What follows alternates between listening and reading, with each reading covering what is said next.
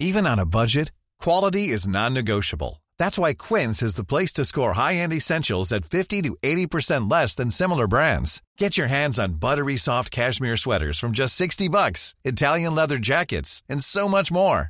And the best part about Quince, they exclusively partner with factories committed to safe, ethical, and responsible manufacturing. Elevate your style without the elevated price tag with Quince. Go to quince.com slash upgrade for free shipping and 365-day returns. Hola, bienvenidos a Medita Podcast. Yo soy Mar del Cerro, tu guía de meditación y coach de bienestar. Y esta es nuestra sesión número 242.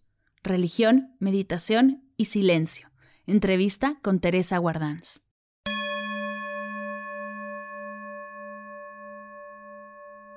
Hola meditadoras y meditadores, bienvenidas y bienvenidos todos a Medita Podcast, el espacio donde hablamos de meditación, bienestar, compartimos herramientas para nuestro desarrollo y crecimiento físico, mental, emocional y espiritual. Estoy muy agradecida y honrada de que estés aquí. Es un verdadero honor que me dejes llegar a tus oídos cada martes con un episodio nuevo.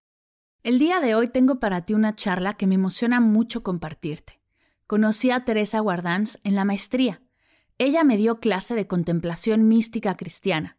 Y acá entre nos, me emocionaba mucho tomarla. Viniendo de una familia católica, tenía muchas dudas acerca de cómo la religión y la meditación podían o no convivir. Además, es uno de los temas que ustedes más me preguntan. Siempre sale este tema en los cursos y los talleres, decidí que era el momento de abordarlo en el podcast, para que podamos seguirnos cuestionando y cada una encuentre en su proceso su respuesta. Antes de presentarte a Teresa, me gustaría invitarte a explorar una nueva forma de meditación que he estado trabajando para ti. Yo sé que si escuchas Medita Podcast, lo más seguro es que ya hayas escuchado algunas meditaciones, has probado esta forma de meditar sesiones cortitas, por tu cuenta, profundizando tú solita en tu proceso. Pero hay otra forma de hacerlo, digamos que la manera más tradicional, y que tiene un poder increíble. Y estas son las clases en vivo, en comunidad, en las que nos sentamos todos a compartir la práctica y nuestra experiencia. Para que puedas experimentar esta otra cara de la meditación, he creado Medita conmigo comunidad el grupo donde nos juntamos todos los miércoles en vivo a las 7 de la mañana México a clases de una hora. Aquí abordamos temas específicos como el mindfulness, chakras, respiración, ansiedad y lo más importante, nos damos el espacio para escucharnos, compartir bloqueos, resolverlos y liberar todas las dudas. En este último año de pandemia, he logrado entender el poder del acompañamiento como el motor que te ayude a impulsar tu proceso. Y es por eso que he creado este grupo. Si quieres probar este tipo de sesiones, dejaré el link de la comunidad en las notas de la sesión. Tienes 14 días de prueba gratis para explorarlo y ver si es para ti. Te invito a darte una vuelta por la comunidad, presentarte, conocernos y descubrir juntas si esta es la manera de potenciar los beneficios físicos, mentales y emocionales que la meditación tiene para regalarte. Y ahora sí, déjame presentarte a Teresa Guardans, nuestra invitada de hoy. Teresa es documentalista, filóloga y doctora en humanidades. La íntima relación entre el silencio y el conocimiento captó su atención desde muy joven y ha orientado su investigación y su vida a estudiarlo, llevándola a explorar su presencia en la creación artística, en el pensamiento y en las distintas tradiciones espirituales, con especial interés por comprender la aportación del silencio en el ámbito educativo. Tras años de profesión bibliotecaria, en la actualidad Teresa es profesora en Barcelona, donde coordina el equipo de didáctica en la elaboración de materiales pedagógicos, colabora con distintos programas de formación y su última publicación es el libro Silencio. Sin más, te dejo con nuestra charla, Espero de corazón que la disfrutes.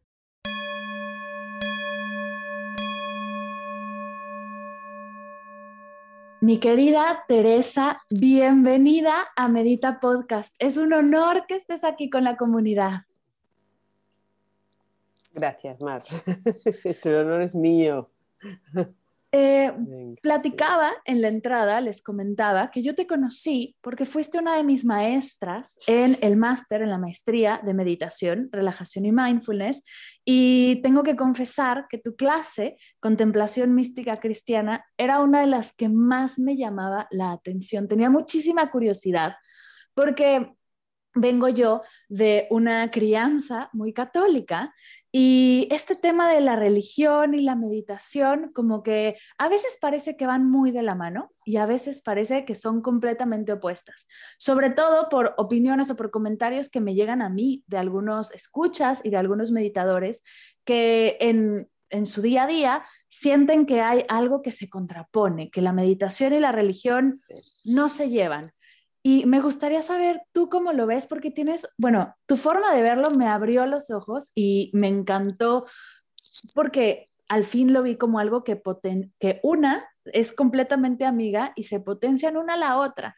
Así que me gustaría saber de, de ti, ¿qué opinas acerca de esta pelea que existe entre meditación y religión? Sí, son amigas y enemigas a la vez. O sea, que, ahí yo creo que todo el mundo tiene razón. ¿eh? Si vamos a, la esencia de los grandes místicos, la gente realmente, los que, los que en el mundo religioso han intentado vivir la experiencia honda de esos fundadores, de esos maestros y maestras, pues realmente vamos a parar al meollo del silencio, vamos a parar a lo que es la profunda cualidad humana vivida y ejercitada como es normal a través del mundo de creencias de, cada uno en su tiempo, porque la cultura era religiosa, la cultura dependía del, Dios eh, o de dioses o de sociedades eh, divinas, cada, en cada mundo es una cosa u otra, ¿no? Y ahora nos encontramos separados de eso. Mm, cuando digo amigas y enemigas, es amigas en cuanto vamos a, mirar realmente el medio de la experiencia, esa experiencia de, búsqueda, de, conexión con la realidad, con la hondura de la realidad y por ahí, y eso es el silencio, ¿no? Pero también enemigas, ¿por qué? Porque si nos quedamos en lo que es la, la, construcción de las religiones como edificios ideológicos de imposición y tal, que también han sido, entonces es que hacían callar a los silenciosos, o sea, perseguían a la mística, perseguían a los que decían, oye, eh, esto no es un Dios ahí que está arriba mandando, eso es una experiencia que está impregnando toda la realidad y que le llamamos así como le podríamos llamar otra cosa. O sea, ahí vemos que Mm, que, no es tan fácil y que, y que es muy útil que haya másters como, como ese en el que tú participaste, ¿no? en el que realmente nos ayuden a explorar, a distinguir, a separar caminos y a ver hoy de todo ese mundo cultural que fueron las religiones y que han llegado hasta aquí, cómo podemos aprovechar lo que todavía nos es inmensamente útil y que es una riqueza que no tiene tiempo ni, fronteras, podríamos decir, ¿no? Y, y, dejar ya de lado lo que son unas estructuras ideológicas y sociales que ya no corresponden a nuestro tiempo y que en ese sentido nos incomodan a todos y nos sentimos como, como en un planeta que ya no es el nuestro. ¿no? Pero esa distinción no es sencilla y, va bien poderla, poderla estudiar, poderla hacer, poderse acercar. ¿no? Me encanta lo que dices porque ¿cómo empezaste tú a estudiar esto? estudiar religiones, a, a, quedarte en el tema del silencio, que justo estás, lanzaste un libro, el último, acerca del silencio, profundizando en el tema. ¿Cómo empezó tu camino y, y por qué querer profundizar en estos temas? A nivel personal, yo creo que como tú, como cualquier otro, ¿no? que hay algo, y también venía, venía de una tradición cristiana católica ¿eh? en mi juventud, mm, pero eso que un día se te caen, se te cae toda la estructura, ni, ni, no entiendes, no, no, no, estás cómodo en toda esa práctica, ni te dice nada, y es una práctica que, que no te aporta nada, te aporta nada y con lo cual la, la dejas. Pero en cambio, em, en paralelo, la, experiencia silenciosa que había vivido de pequeñita, ahí esa seguía viva y seguía teniendo sentido. Y, yo seguía como buscando y mirando y anhelando. Y entonces lo encontré más en el mundo del arte, en el mundo de la poesía, por ahí me fue y en el mundo de, la naturaleza, o sea, estando realmente en contacto con la naturaleza, las excursiones, todo eso siempre me seguía interesando, ¿no?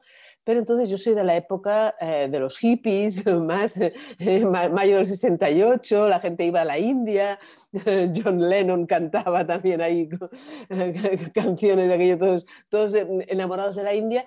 Y yo, mm, a ver, eh, nunca me atreví ni se me planteó ir a la India, pero sí que leía mucho eh, Germán Gess, Susiddhartha, todas esas lecturas, eh, Carlos Castaneda después, Jalil Gibran, todos mm, esos que hacían referencia a, a experiencias espirituales, pero más allá de lo que era la estructura religiosa. ¿no? Y poco a poco fui como interesándome más, estudiando y viendo que realmente eso sí que conectaba con mi experiencia. Y ya eh, lo que sí que tuve la suerte, sin necesidad de ir a la India, tuve la suerte de conocer en Barcelona a un jesuita que todavía está vivo, tiene ahora prácticamente 90 años, María Corbí, que también tiene muchos, mucha obra, mucho libro escrito, Corbí. y Corbí fue totalmente un pionero, pionero que, realmente investigaba las religiones, ver a ver qué estaba pasando con los discursos de las religiones, por qué ya no nos podían decir nada y que era, siempre él ponía el ejemplo, ¿no? ¿Cómo podemos salvar el vino y tirar la copa? O buscar una copa que nos sirva, porque esas copas ya no nos sirven, no, no para, nada. ¿no? Y eso lo estaba diciendo un jesuita.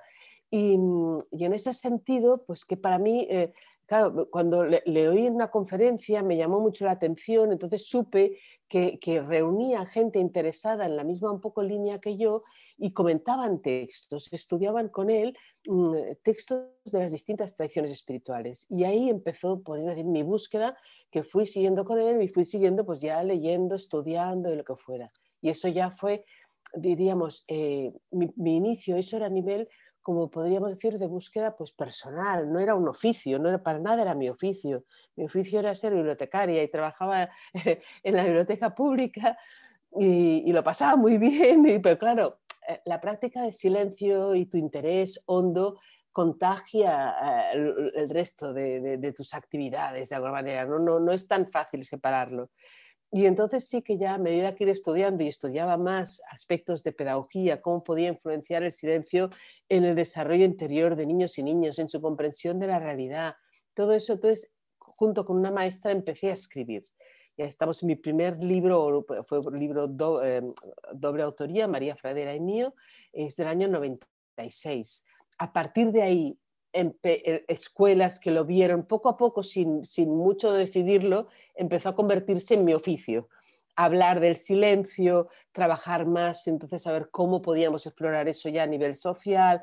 Ah, hay, hay, más trabajos mm, relacionados con la escuela, otros relacionados con adultos, así poco a poco mi vida fue pasando de que el aspecto de, del estudio de las espiritualidades, el silencio, la comprensión de cómo... Ah, ah, cómo se interrelaciona el silencio con nuestra comprensión de la realidad, eh, pasar a hacer una tesis doctoral sobre el silencio, todo eso poco a poco se fue convirtiendo ya en, en, mi oficio, cuando había sido, pues bueno, un interés personal como el que puede tener cualquiera, ¿no?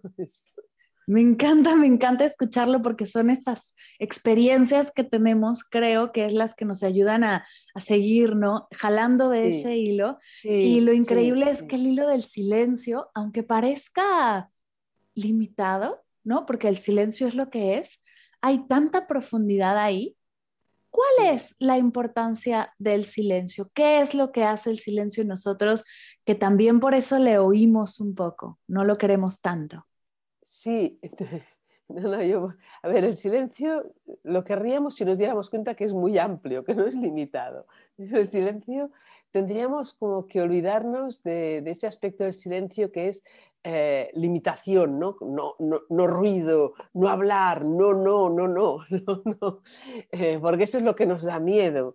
Si, si viéramos el silencio como esa actitud, eh, que no, actitud en que todas nuestras capacidades se ponen como la escucha, como, como con ganas con ganas de poder ver, poder recibir, poder atender, poderse acercar a la realidad con todo lo que somos, con todas nuestras capacidades, entonces ya no nos daría miedo. Entonces es cuando, cuando nos, nos, jala, nos entusiasma, lo que sea. ¿no?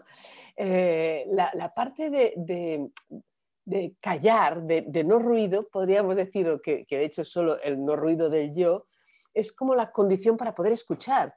No es que uno, el, objetivo sea no, no, el objetivo, claro, cuando tú quieres escuchar a alguien no hablas, si no, no puedes escuchar.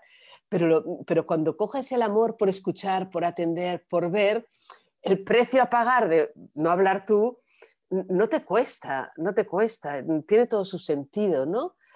Y en ese sentido yo digo, el silencio es, esa actitud que nos permite abrirnos atentos a la realidad. Y sí, tienes que poner unas condiciones para poder estar en esa apertura, ¿no? Pero, pero, pero es, es clave.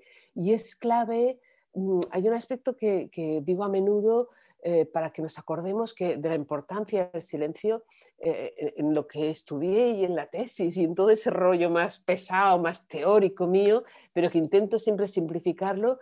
Lo que comprendí a fondo es que todas nuestras capacidades de comprensión de la realidad, de conexión, de configuración del, mundo, estamos preparados como para que funcionen como en dos direcciones. Una es la dirección desde el ego, que simplifica, proyecta, selecciona, que es la que eh, va por las vías conceptuales de organización de palabras y, por ahí nos simplifica la realidad y nos prepara y nos hace capaces de reaccionar, pero reaccionar a partir de lo que ya sabemos, de, lo que, de la simplificación, de la red de simplificaciones que proyectamos sobre la realidad. Eso nos da una visión simplificada de la realidad, esquemática, y es la que nos permite interactuar, reaccionando en función de todo ese bagaje que llevamos, porque si no, claro, no sabríamos cuando tenemos miedo, cuando no. O sea, eso es utilísimo, ese, ese reaccionar a partir del ego. Pero eso es a partir de lo que ya llevamos dentro, no de lo que tenemos delante, de lo que la persona que tenemos delante, la realidad que tenemos delante, de aquello que nosotros mismos somos. No, para poder atender a eso y recibir la noticia de eso, ahí es cuando todas nuestras capacidades están preparadas para entonces abrirse en silencio, en atención plena. atención plena para recibir, para dejarse sorprender, para impregnarse de lo que aquí hay, ¿no? Y entonces es cuando, cuando somos capaces de valorar, de sentir, de apreciar, de dejarnos impactar, de enamorarnos, de, tener ganas de realmente de, comprometernos con la vida, con todo, de venerarla, de sentirnos unidos con ¿eh? esa, posibilidad de comunión. O sea, todos esos, esos grandes, grandes tesoros que regala la actitud de la atención silenciada hacia todo, atención que se abre a todo, es la contrapartida a nuestra reacción rápida desde el yo. Son dos maneras de, hacer funcionar nuestras capacidades, las dos son necesarias, una nos permite reaccionar, la otra nos permite enamorarnos, nos permite valorar todo hondamente y sentir esa comunión honda con todo. Si no utilizamos las dos, solo somos unos depredadores despiadados, sin límite, sin límite. ¿eh? Necesitamos las dos. Me encanta. Cuando hablamos de las condiciones del silencio, ¿no? Es lo que, lo que dices, para practicar el silencio tienen que tener algunas condiciones. ¿Cuáles son estas condiciones para sentarme y practicarlo? O, no sé si se ha sentado o cómo, lo practicamos. Sí, sentado o no sentado, ¿no? hay una parte, una parte muy importante eh, que, tenemos que recordar eh, que es la herramienta básica para poder estar en esa actitud de apertura, de atención a todo, es la capacidad de atención. Entonces, esa capacidad de atención, que es como la capacidad de memoria, que es como cualquier otra capacidad cognitiva, tenemos que desarrollarla. Eh, a día de hoy, esa es como una condición básica y en paralelo, yo diría que es en, en paralelo a la práctica, a otros ejercicios de silencio, ¿no? recordar que la herramienta es la capacidad de atención. La capacidad de atención cuando eh, la humanidad vivía de cazar, es que ya la ejercitaba o vivía de la agricultura, ya la ejercitaba porque pasaba muchas horas atendiendo a si había un sonido, si veía huellas, si no sé qué, o sea, ya formaba parte del día a día mm, y, de, de cómo desarrollaba el ser humano sus propias capacidades. A día de hoy desarrollamos otra atención, una atención que, busca seleccionar, seleccionar rápido y pasar de una cosa a otra. No es, no es la atención que se para quieta un rato largo en algo. Pero para nuestra actitud silenciosa tenemos que ejercitar de una manera como artificial la capacidad de atención. Yo a, veces digo, mira, eh, cuando, cuando los humanos vivían de cazar, de la agricultura, de la artesanía y tal, tampoco necesitaban ir al gimnasio porque la musculatura ya estaba activada, ya se trabajaba, se formaba parte de la vida. No hacía falta ponerse a hacer bicicleta estática, ni, ni, ni piscinas, bla, bla, porque todo tu cuerpo participaba. Cuando nuestro cuerpo se pasa horas quieto, sentado delante de una pantalla, de una manera artificial integramos el mover esa musculatura. Nos pasa lo mismo con la atención. La tendremos que incorporar de una manera artificial. ¿vale? Esa es una condición. Por esa manera artificial podemos buscar maneras muy sencillas y que nos gusten. Eh, eh, eso ya podemos hablarlo luego. Y, que, en cada edad las suyas, eh, cada edad tiene sus propias maneras de trabajar la atención y de incorporarla. No ha de ser una cosa muy difícil. Solo tenemos que ser conscientes que ahí hay una capacidad que ahora está funcionando de una manera muy distinta a cómo ha funcionado durante milenios y que de una manera artificial la tendremos que recuperar si no queremos estar desquiciados. ¿vale? Eso es la capacidad, desarrollar esa capacidad. Supongamos que ya poquito a poco la vamos desarrollando. ¿no? Las condiciones es, em, o, lo esencial del silencio para poderte abrir y estar hacia la realidad es que, es que todo tu ser se, se, vaya acostumbrando a atender, a no estar en esa expresión, a, focalizar en algo. Ese focalizar en algo puede ser la propia respiración, puede ser eh, algo con la vista, puede ser la imaginación. O sea, esa atención que va focalizándose, focalizándose para aprender a estar abierta, atenta y ahí ir participando cualquiera de nuestras capacidades en lugar de estar funcionando dirigida por el yo, por sus necesidades y sus implicaciones en el día a día, eh, aprender a hacer funcionar mi, mente, mi sentir, mi actividad, todo eso que, soy y que me constituye, focalizándolo hacia aquello que yo decido. Ahora voy a escuchar esto, voy a atender a tal, eh, en mi actividad no voy a reaccionar simplemente desde donde yo, sino desde donde yo decido, desde el silencio. O sea, podemos ir viendo cómo. ¿eh? Pero condiciones, una, la, así resumiendo, que la capacidad de atención la vayamos trabajando, puede ser práctica de, nuestra, mm, de nuestro momento de silencio, pero en el día a día podemos irla incorporando.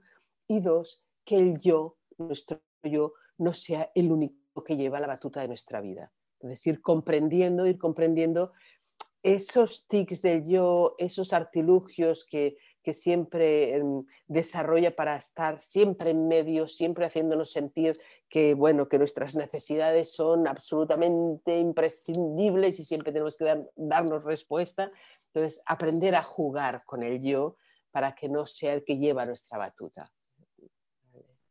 Y hablamos de atención, hablamos de silencio, pero ¿por qué cuando nos sentamos a meditar por primera vez, cuando empezamos a practicar atención plena y físicamente guardamos silencio, es cuando más ruido encontramos en nosotros? Porque llega un ataque de pensamientos, de sensaciones, de emociones. ¿Cómo le hago para yo que estoy empezando no dejarme abrumar por todo eso o, o por qué sucede todo esto?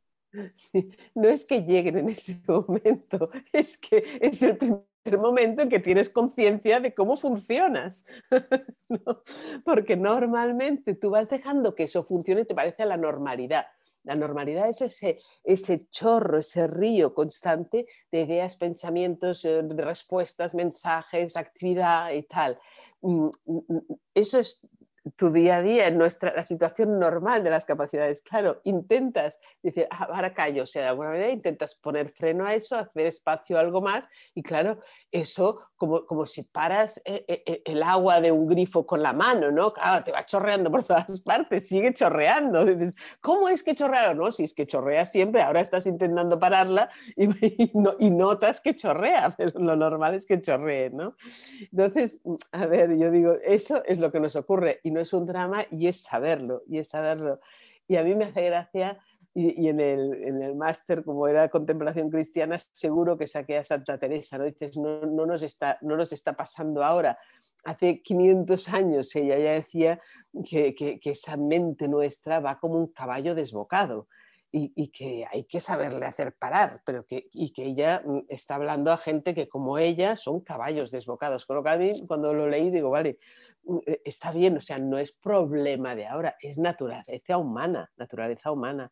Y ella decía, Mm, y solo lo gestionaremos, no si vamos, no, no me acuerdo las palabras, pero no si vamos a lo bruto, aquello por fuerza de voluntad, sino con poco a poco, con amor y con artificio, o sea, con truquillos, ¿eh? poco a poco, con amor. saber, a ver, miramos cómo nos gestionamos, con amor y poco a poco, ¿no? Mm, está viendo ella, y tengo que, que gestionar algo que es natural, que sea un río desbocado. Pues, ¿cómo lo voy a hacer, no? qué ratito, un rato que me, que me sea fácil, poco rato, no, no procurar imposibles, mm, utilizando o practicando cosas que no me sean totalmente ajenas, raras, difíciles, eh, antipáticas, sino al revés, que, mm, que vea yo que me resultan eh, como más eh, acordes a mi manera de funcionar. Por ahí podemos seguir hablando, pero yo diría por ahí. Me encanta. Y mm, creo que cuando comenzamos a hacer este trabajo, a, ir hacia adentro, a, escuchar nuestros silencios, si se puede decir así, es cuando empezamos, o bueno, por lo menos en mi experiencia, cuando comencé a saborear mi espiritualidad, ¿no? Mi parte espiritual, que cuando mientras crecía era muy religiosa, pero fue ahí, en el silencio, que empecé a encontrar la otra cara, la espiritualidad de mi ser. ¿Cuál es esta diferencia entre religión, entre ser religioso, ser espiritual? Porque aparte yo escucho mucha gente que dice, yo soy espiritual, pero no soy religioso, yo soy religioso, pero no soy espiritual, o yo soy los dos, o yo no soy ninguno. ¿Cómo encontramos estas dos características del ser y, y por qué a veces parece que están peleadas? Quality sleep is essential. That's why the Sleep Number Smart Bed is designed for your ever evolving sleep needs. Need a bed that's firmer or softer on either side? Helps you sleep at a comfortable temperature? Sleep Number Smart Beds let you individualize your comfort so you sleep better together. JD Power ranks Sleep Number number 1 in customer satisfaction with mattresses purchased in-store. And now, save 50% on the Sleep Number limited edition Smart Bed for a limited time. For JD Power 2023 award information, visit jdpower.com/awards. Only at a Sleep Number store or sleepnumber.com. Sí, sí. A mí la palabra espiritual mm, intento muchas veces rehuirla, sobre todo depende con quién hablo, para que no mm, no se, se asocie que el aspecto ese de, del silencio Mm, eh, tiene que ver con una parte mm, distinta de todo nuestro ser. O sea, como si fuera ese espíritu, esa parte así más pura de nuestro ser y tal, ¿no? Que es un poco como lo planteaban eh, antiguamente las religiones, ¿no? Pero tú te das cuenta, cuando lees a esos grandes, que cuando intentan ir a fondo, en su caso, a acercarse a ese Dios que, ya entienden que no es algo que esté ahí separado de la realidad, que, ha de ser toda la realidad y por tanto está también en nosotros, cuando intentan mm, comprender eso, acercarse, ahondar por ahí, callan, eh, van dándote una y otra vez como eh, recursos, ejemplos, lecciones de decir, oye, mm, no le llames Dios, o sea, no es un ente por ahí, ¿no? Eh, maestro Eckhart, eh, dominico del siglo XIII-XIV, diciendo, yo ruego a Dios que, que, me, que, me, borre a Dios, o sea, que me libre de Dios, porque mientras le estamos haciendo un objeto, un personaje por ahí con el que creemos, al que adoramos y tal, nos está impidiendo, decía eh, Simon Weil, ¿no? nos está impidiendo ver al Dios verdadero a ese uh, fondo misterioso en todo, en nosotros mismos, en la realidad. Entonces tú preguntas, ¿no? ¿Cómo, cómo distinguimos una cosa de la otra? O sea, mm, yo creo que es, que es, importante tener en cuenta que en todas las, lo que se llaman las, las sociedades heterónomas, ¿no? las sociedades que nos han precedido, las sociedades, lo que era normal, porque era normal en las sociedades en que vivían estáticas pensando que todo siempre era repetición de lo mismo, cuando pensaban en la realidad, necesariamente siempre había un origen fuera, un origen del mundo, de la realidad, pues situado fuera. Y ese fuera tenía que ser un poder sobrenatural. Por tanto, ese poder sobrenatural estaba siempre como le diera esa, cada cultura la forma que le diera, los nombres que le diera. Siempre era, era normal, es que no se podía pensar la realidad de otra manera que tener a esa entidad fuera de la realidad, ¿no? como dictándonos qué es lo que teníamos que hacer, cómo teníamos que vivir. Era el origen de, de, todo, del mundo, de los humanos, de, de, nuestros conocimientos, de la comida que teníamos, de si había lluvia o no había lluvia. Claro, todo eso. Eh, y, también, claro, cuando, cuando un ser humano vivía esa interioridad suya, vivía ese, esa, esa eh, irrupción de misterio en todo, de grandeza y tal, pues lo relacionaba con, ese, ser, como ese ser sobrenatural. Pero cuando veía, cuando, cuando, cuando sentía hondamente esa experiencia, entonces caía del caballo, ¿no? Como San Pablo. Decía, vale, es eso, pero eso a lo que yo llamo Dios no es Dios. Eso a lo que yo llamo Dios no es algo que esté fuera de la realidad, no es todo. Es como, en palabras de Jesús, no es como nuestro Padre, es algo que está ahí y que es mi propia naturaleza. Está ahí, es nuestro mismo, es ese tesoro escondido en todo, por el que vale la pena venderlo todo. Intentan de mil maneras expresar que, hey, nos estamos equivocando cuando lo estamos convirtiendo en un poder, en algo fuera, ¿no? Y en palabras de su época hablan de ese tesoro escondido, ese misterio que lo es todo, huye de darle unos nombres que lo separen. El judaísmo tiene una forma preciosa también de decirnos ese, ese aliento que está en todo. En, el, en, el, en el Islam, el Islam utilizan también otra forma preciosa, que es darle 99 nombres para que nunca lo asocies con, algo concreto, ¿no? Son los 99 aspectos que te da realidad, son Él, ¿no? Ese Él que lo es todo. En, en, ese sentido, ves que desde la experiencia honda, cada tradición religiosa ha intentado apuntar a eso que llamamos espiritualidad o hondura o experiencia honda mm, que nos está diciendo, eh, eso es todo. Entonces, ¿qué nos pasa? Hoy toda esa estructura religiosa, ideológica, ya no es nuestra, no, no es para muchos, para, para otros todavía es, es, su forma de ver y es perfectamente respetable, es su forma de ver y de considerar la realidad, ¿no?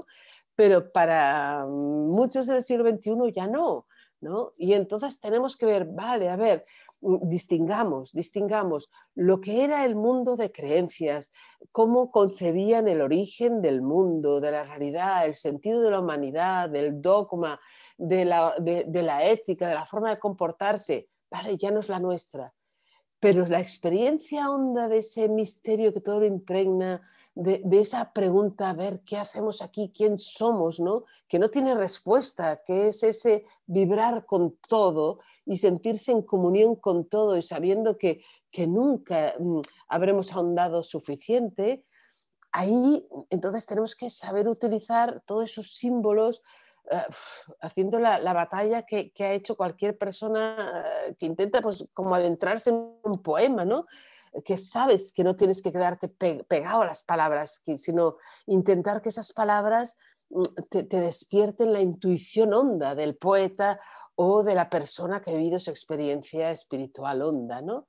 Mm, por ahí, por ahí. No es fácil y yo creo que lo que tenemos que hacer siempre como apelar es a nuestra propia experiencia de, ese sabor de la realidad que intuimos, intuimos que por ahí, por ahí hay luz, por ahí hay sabiduría, por ahí hay amor, por ahí hay algo que se nos está diciendo y que, y que desde cualquier época se ha ido apuntando por ahí, ¿no?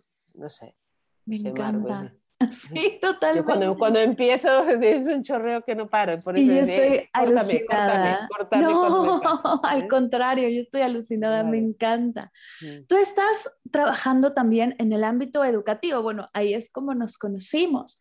¿Cómo podemos compartir y cómo podemos a las nuevas generaciones compartirles esta nueva idea que, que no es nada nueva porque tiene miles de años, pero esta nueva forma de, vernos, de, trabajar el silencio, de, de, poner atención y trabajar nuestra atención, y aquí sí, desde esta nueva no, eh, vida que tenemos, que no está, donde tenemos que hacerlo de manera un poco más artificial. Mm. Sí, sí, yo creo que eh, lo, importante es que podamos descubrir, eh, descubrir esa experiencia valiosa en nosotros mismos, en, e, e, en, nuestro entorno, o sea, ver, ver sobre todo, ¿no? Y entonces mm, ya las palabras y, y, los textos y todo eso vendrá después, ponerle palabras. Lo importante es como ese descubrir, descubrir la maravilla que tenemos delante. Y ahí, eh, cuando digo para cualquier edad lo suyo, eh, pienso, por ejemplo, que en, peques, en niños y niñas de infantil, tres, bueno, desde, desde, que nacemos, desde que nacemos, estamos no, no ahogar nunca o procurar no ahogar esa mirada siempre como interrogadora, curiosa con todo y que de natural, de natural, nuestra, de hecho, cuando nos fijamos en los críos de mm, peques, e, esa capacidad de atención que va jugando y repitiendo, pero repitiendo y repitiendo, o sea, que está en atención, en atención jugando con la arena, con la tierra, con el agua, todos esos juegos de atención que no les damos importancia, eso es la capacidad de atención naciente que ahí está y que lo único que tenemos que hacer es no ahogarla, ayudarla, ayudarla y darle importancia. Y cuando, cuando el crío, el niño, la niña están aquí diciendo, ah, mira, mira, mira, pues sí, hacer caso, no digas, bueno, sí, vale, pero deja, no te ensucies más, o las manos, tenemos que ir a comer, tenemos que no sé qué. Claro que tenemos que ir a comer, pero, pero no ahogar todo eso, ¿no? Eh, y al revés, mm, ayudar, ayudar a que eso siga siempre vivo y en la medida de lo posible, vale, no podremos impedir las tablets, las horas de móviles, de, celulares, etcétera, ahí están, pero no ahogar el disfrute, el disfrute de esos momentos de, de atención. A mí me ha sorprendido siempre cómo grandes meditadores, grandes mm, personas de experiencia silenciosa hacen referencia a que mm, su interés por todo eso, y si, y, si pienso en mí, también diría lo mismo, nace en sus cuatro, cinco, seis años, siete años, ocho años, en todos esos años jóvenes y muchas veces en compañía de adultos que les han acompañado a esa mirada que se admira por todo. ¿eh? Un pintor que recuerda mm, que con su abuelo eh, eh, con, su, abuelo le iba a recoger a la escuela y decía, ahora vamos a ver el verdadero espectáculo, ¿no? Y entonces se tumbaban los dos, abuelo y nieto, a mirar las nubes y horas mirando las nubes. Leonardo da Vinci lo mismo. Como nadie le hacía de pito caso, él recuerda, estaba muy solo, por mil motivos estaba muy solo, eh, recuerda sus cinco añicos también mirando el vuelo de las aves, ¿no? Y cómo le apasionaba el vuelo de las aves y cómo se podía pasar horas ahí. Y de ahí nació su pasión por la realidad, el silencio. Jane Goodall, la, primatóloga de los, eh, de los chimpancés, eh, su madre, su madre no, le, no le ahogó nunca la capacidad de admiración y atención hasta grados de aquellos de, bueno, metía gusanos en la cama lo manchaba todo. y, la, madre, en lugar de meterle una, la bronca, el rapapolvo que le, metería cualquier madre, intentaba con toda la paciencia, vale, muy bien, Jane, pero vaya, pero otra vez, ¿sabéis? Estos gusanitos, tal, o sea, claro que hay que dirigir un poco, pero ese dirigir no quiere decir ahogar, ¿eh? no quiere decir cerrar. Y así tenemos, pero miles de ejemplos, ¿no? Y entonces al revés, promocionar o, dar importancia a juegos de atención con los peques, ¿no? aquello de momentos realmente de, juegos, de que el juego sea descubrir seis hojas distintas en nuestro paseo por el campo, ¿no? o em, tiramos una piedra y ver si la encuentras, a ver, o sea, todo eso que son incorporar esos momentos de atención, pero de una manera totalmente lúdica y natural. Y la atención a nuestro cuerpo, a nuestra respiración también de esa manera. Yo hablo de cinco, de seis, de cuatro añicos desde P3, o sea, es que, es que hay prácticas desde pequeñísimos, ¿no? Pero eso mismo, a medida que vamos creciendo, puedes realmente hacer esas prácticas de atención no como una manera de ponernos ahora serios y postura de no sé qué, trascendental, no, no, no, con todo, ese, nos vamos a poner las botas del silencio que dice una maestra que recuerdo que, para subir una escalera, nos vamos a sentarnos y a ver si oímos esa, esa, respiración nuestra. Anda, se me había olvidado que respiraba, a ver si la encuentro. ¿Y cuántas veces estoy respirando? Mm, o sea, esos momentos que tú te adaptas a la manera de funcionar de cada edad, pero que permite disfrutar y reconocer wow, que estamos respirando, wow, cómo notamos el aire en la piel, wow, nuestros ojos cómo miran. O sea, ¿no? poco a poco, poco a poco vas incorporando eso en momentos y, y siempre digo, ¿no? está muy bien que le demos unos tiempos especiales, ¿no? que, que, antes de empezar, como has hecho antes de empezar esta charla, ¿no? Eh,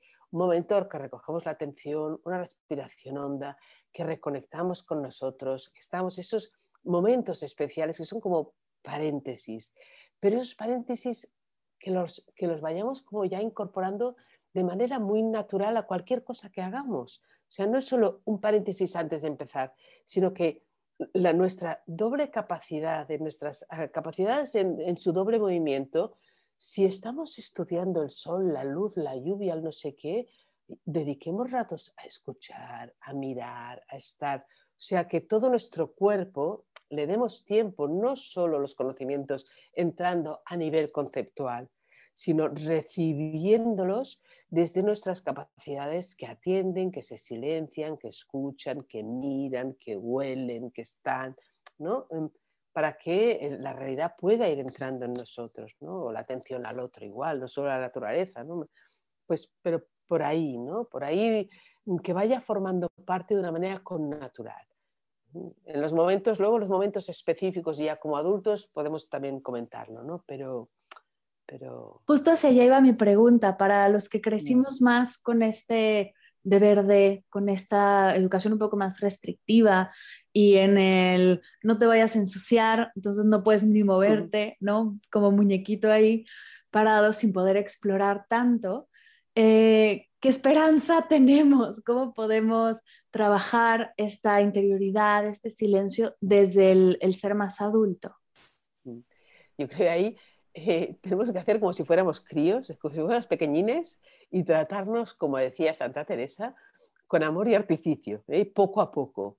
Entonces, sabiendo eso, sabiendo eso, que ahí tenemos una dificultad y es como si eh, a, esa mm, persona pequeña que somos, en ese sentido somos pequeños, somos como personas analfabetas que no están sabiendo utilizar sus capacidades y nos estamos enseñando poco a poco a utilizarlas. Y, y, no será tan difícil, pero eso, si no pretendes que, que yo suba al Everest sin tener musculatura, ¿no? Entonces digo siempre, a ver, ¿qué momentos, qué momentos a mí, para mí son más reales? Primero, importante, valorarlo, saber realmente la importancia que tiene. Si yo no lo valoro de verdad, Mm, lo utilizaré cuatro días, haré un fin de semana fantástico que me irá muy bien y tal, pero al día siguiente me habré olvidado. ¿no? No, mm, de leer, dedicar tiempos a leer alguna, algún libro que realmente me ayuda, escuchar podcasts, o sea, todo eso que realmente me puede ir como ayudando a comprender la importancia que tiene. Eso que nos vaya acompañando, que nos vayan acompañando lecturas, audios, lo que sea, que nos vayan ayudando a ese comprenderlo, para que poco a poco realmente yo cada vez tenga más ganas. Pero dicho eso, entonces también, vale, pequeñas prácticas, irlo haciendo poco a poco. Cinco minutos al día son mucho más interesantes y mucho más útiles que un fin de semana al año. ¿eh? Cinco minutos al día. Y ya, luego ya vendrán diez, cuando yo le haya encontrado ya la facilidad. Y esos cinco minutos al día, lo primero es esa conexión, conexión conmigo, conexión conmigo. Digo, decimos siempre la respiración porque la respiración siempre está aquí.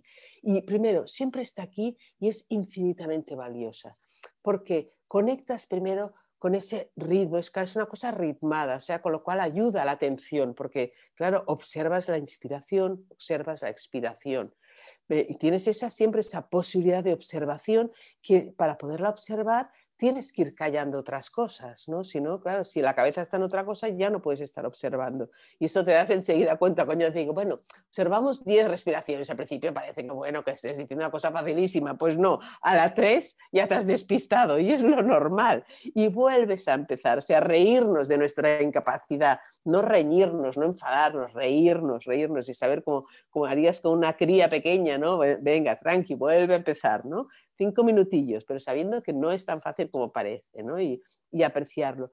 Pero yo la, respiración lo, valoro mucho, la atención a la respiración, porque aparte de, ese aspecto más mecánico, podríamos decir, de, ejercicio de la atención, eh, atender a la respiración es atender a la vida es como, como ese valorar ese flujo de la respiración que nos da vida, que llega aquí a nosotros desde infinidad de generaciones, generación retrás, o sea, te va como, como, como posibilitando esa comunión con tus padres, con los abuelos, con todas las generaciones que nos han precedido, con la vida misma. A medida que vas como agradeciéndose, oh, estoy respirando, no sé mañana si respiraré. O sea, se abre ahí algo mucho más grande que la, que lo que sería el, simple mecanismo de callo y atiendo, ¿no? Se va abriendo esa, eso la respiración yo creo que es un ejercicio valiosísimo como adultos, ¿no? Mm, que en, el libro hablo de ello, pero cualquier libro y cualquier escrito, y seguro que tienes cantidad de audios hablando de ese valor de la respiración, ¿no? Pero entonces, digo, eh, para no quedarme solo en la respiración, ¿no? No es solo la respiración, ratitos pequeños, digo, al momento, antes de salir, esos momentos con la respiración, pero salgo de casa y voy pitando al trabajo, ¿no? Voy realmente sin fijarme eh, eh, a pillar el autobús, el metro, lo que sea, y no me fijo. Y son quizás cinco minutos en los que de ahí a para el metro ni podré estar preparando las clases, ni podré estar haciendo ninguna otra cosa, más que tener la cabeza perdida pues soy esa cabeza que no ande perdida desde la salida de casa hasta la llegada al autobús, ¿no? Eh, eh, en, ese rato puedes estar realmente siendo consciente del movimiento de tus pies, de todo tu cuerpo andando, o de lo que estás escuchando, o de lo que ven tus ojos. O sea, vete dando mm, objetivos distintos que no te canse, ¿no? Unos días es la atención a tu movimiento de los pies, qué sientes, cómo se mueve, cómo se mueve tu cuerpo. En otro momento no será la atención de los pies, sino lo que miras. Luego irás combinando lo que ves y tu respiración. O sea, aprovechar esos momentos, yo digo, los momentos de traslado de un sitio a otro, para mí son los primeros que tenemos que ganar, porque son momentos que no los robamos a nada, no los robamos a otras actividades, los robamos a la pérdida de tiempo de una cabeza que tú has llegado a tal sitio y no sabes ni por dónde has pasado, ni lo que has pensado, ni lo que has hecho, nada, nada.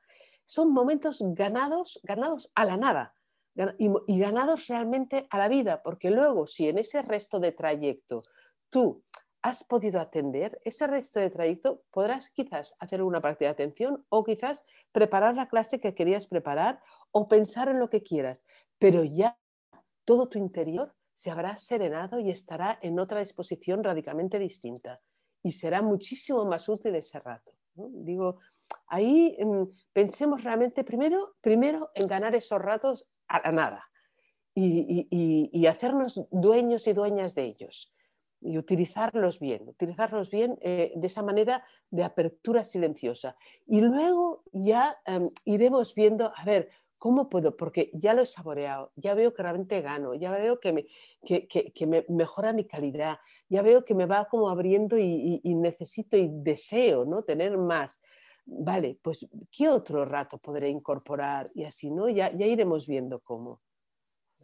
¿Y cómo vamos eh, recolectando, ¿no? Estos momentos, estos espacios, y poco a poco empieza a crecer esta energía en nosotros. Al principio se siente raro, se siente forzado, pero se va sumando, vamos agregando estos, estos espacios de silencio, de tranquilidad, de calma a nuestra mochila, y ya después como que se siente más natural.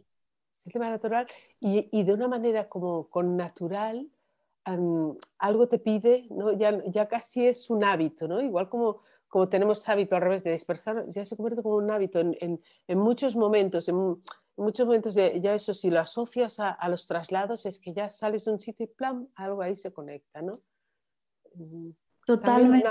sí, una, una, parte que no la he comentado y que yo creo que también eh, lo tenemos que tener muy en cuenta es eh, asociar alguna palabra. O sea, el uso de la palabra, el uso de la palabra porque somos seres hablantes y las palabras nos invaden siempre a lo loco, o sea, van solas, ese monólogo nuestro, a veces, no sé, va repitiendo, repitiendo, repitiendo el disco, nuevamente en relación a lo que ya hemos vivido, a lo que queremos vivir. No, no nos aporta nada porque nos repetimos 20.000 veces lo mismo, ¿no?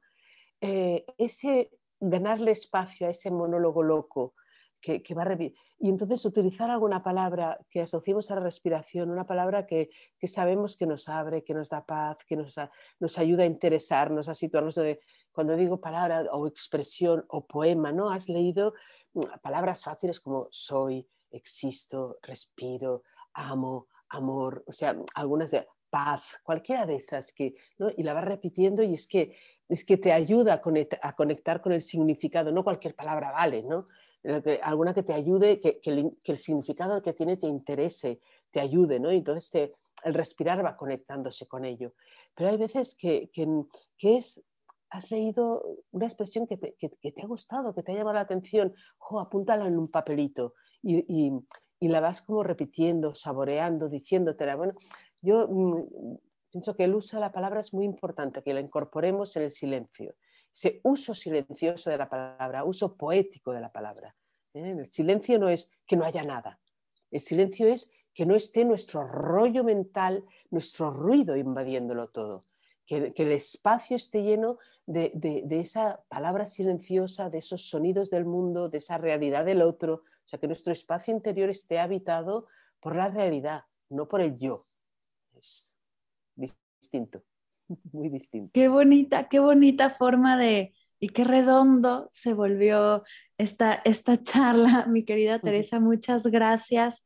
Antes de cerrar, antes de pasar a las preguntas finales de Medita Podcast y contar acerca de tu libro y dónde pueden encontrarlo, me gustaría preguntarte si hay algo que quieras compartir, algo que se haya quedado en tu intención de, de esta charla que quieras compartir con la comunidad.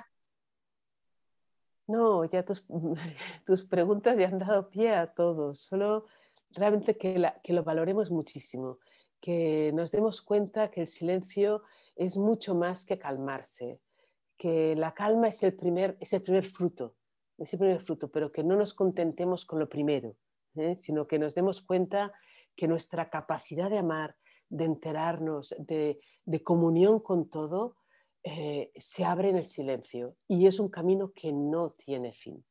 A, mayor silenciamiento, mayor amor, mayor comunión, mayor paz, mayor felicidad y mayor aportación a la humanidad. No, no, es, no es broma, ¿eh? no es un capricho, decía eh, Tapis, es que no es un capricho, nos va la comunión con todo. El planeta lo necesita, lo necesitamos, lo necesitamos. Enterémoslo, comprendámoslo, y, luchemos por, por, nuestro propio silencio, por ganarlo y por poderlo compartir y contagiar. Nada más, nada más. Me encanta, muchas gracias por compartir porque creo que estamos cambiando esa imagen que tenemos del silencio, esas ideas y creencias limitantes y y es que el silencio solo nos va a sumar. Así que te agradezco mucho el que lo hayas compartido. Ahora sí, las tres preguntas finales de Medita Podcast para cerrar. La primera es, ¿qué es para ti meditar? Cultivar la actitud de apertura a la realidad.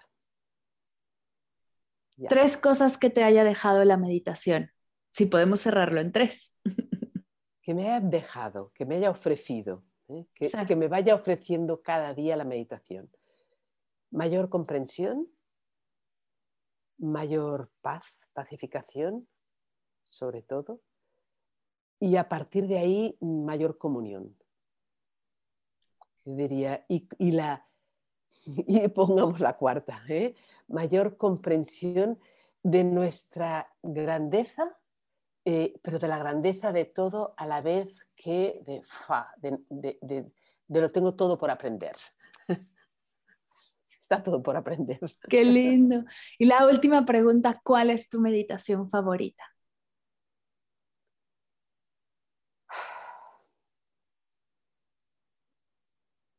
Repetirme que no sea obstáculo. O sea, de alguna manera la palabra no poner obstáculo a la vida es algo que siempre me va acompañando, no, no ser obstáculo, desear y entonces alimentarlo con lo que pueda, ¿eh? pero siempre ese notar que, eres un obstáculo a la vida dices, no, no, que no lo sea, que no lo sea. Y la verdad soy muy inquieta, muy activa y el silencio quieta me cuesta infinito, lo intento practicar pero mm, el andar, el andar silencioso, el andar silencioso mm, para mí es mucho más connatural a mi manera de funcionar. Y me encanta que alguien que tanto promueve el silencio lo promueva y lo practique en movimiento, porque también es otra de las ideas que creemos que solo es en postura, súper rígidos, y hay tantas formas de hacerlo. Y la postura, ya sé que ahora me, me voy otra vez, pero la postura súper rígida y quieta, mi tendencia a despistarme o a dormirme eh, es, y me ayuda a practicar unos minutos siempre de quietud pero noto, hay un momento que dices, por ahí ya no puedo más, entonces ya me pongo a moverme, a andar. Qué lindo, me encanta. Ahora sí, para la gente que está escuchando y que está tan alucinado con la charla como yo y, tan, y quiere más de ti, ¿dónde pueden encontrar tus libros? ¿Dónde puede conocerte más? Eh, gracias, Marta, por, por, darme la oportunidad. A ver, eh, mis libros, eh, si uno está en España, se encuentran en las librerías. ¿eh? El último, El Silencio, si lo miráis por internet me, encontráis. El último Silencio está editado por la editorial San Pablo en catalán, por Viena en castellano y se encuentra en las librerías. Lamentablemente no han hecho edición ebook, que me encantaría que fuera ebook, y a la que uno está fuera de España cuesta más encontrarlo. En Amazon sí, por Amazon se puede comprar, pero se puede tanto versión catalana como castellana. ¿eh? Em, las ediciones anteriores igual, ¿eh? yo diría, está La verdad del silencio y está a nivel, a nivel, yo diría más de enseñanza, así que si alguien escucha y le interesa más a nivel de críos, eh, otsiera.com y eso cuesta más de pronunciar, ¿eh? pero Mar, te ocuparás en algún momento de ponerlo escrito en algún sitio. Totalmente. Eh, es la web, la web otsiera.com, ahí hay más materiales pedagógicos, no solo míos, ¿eh? sino del equipo de maestros y maestras interesados en trabajar también en esa onda y en aprovechar la sabiduría de las distintas espiritualidades y religiones para no convertirlas en, dogmas, sino en ver que ahí podemos explorar mucho también ¿eh? de cara a enseñanza de niños y niñas. Yo voy a dejar los links a todo, así que tú por eso no te preocupes. por ahí está, ¿vale? Ya está, con los links estaría, ¿vale? Perfecto, pues muchas gracias por estar aquí, gracias por regalarnos esta hora de tu tiempo. De verdad, qué honor tenerte por aquí y volver a conectar después de esa maravillosa clase que nos diste. gracias, Mar, y me alegro muchísimo de que tu camino haya seguido ahondando silencio y, yendo por ahí, porque una, hablas, tienes alumnos y alumnas delante y luego no sabes nunca nada más de su vida, ¿no? O sea, que me hizo muchísima ilusión saber que por ahí seguías y que habías ah, crecido tantísimo y avanzado tantísimo. Me alegro un montón. Gracias. Felicidades.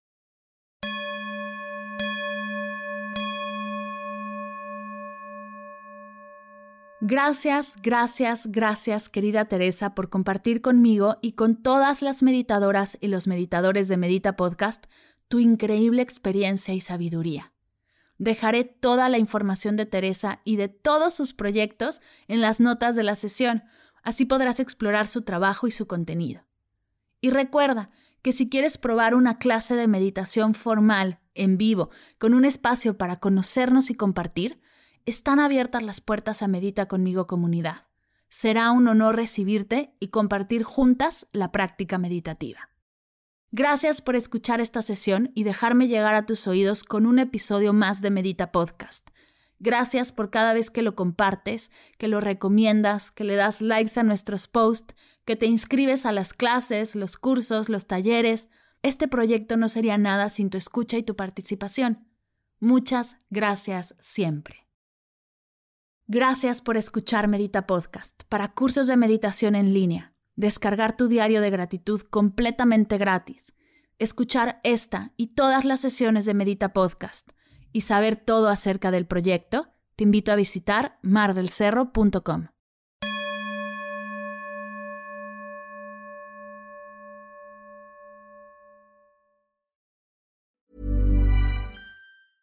Mom deserves the best, and there's no better place to shop for Mother's Day than Whole Foods Market. They're your destination for unbeatable savings, from premium gifts to show-stopping flowers and irresistible desserts. Start by saving 33% with Prime on all body care and candles. Then get a 15-stem bunch of tulips for just $9.99 each with Prime. Round out Mom's menu with festive rosé, irresistible berry chantilly cake, and more special treats. Come celebrate Mother's Day at Whole Foods Market.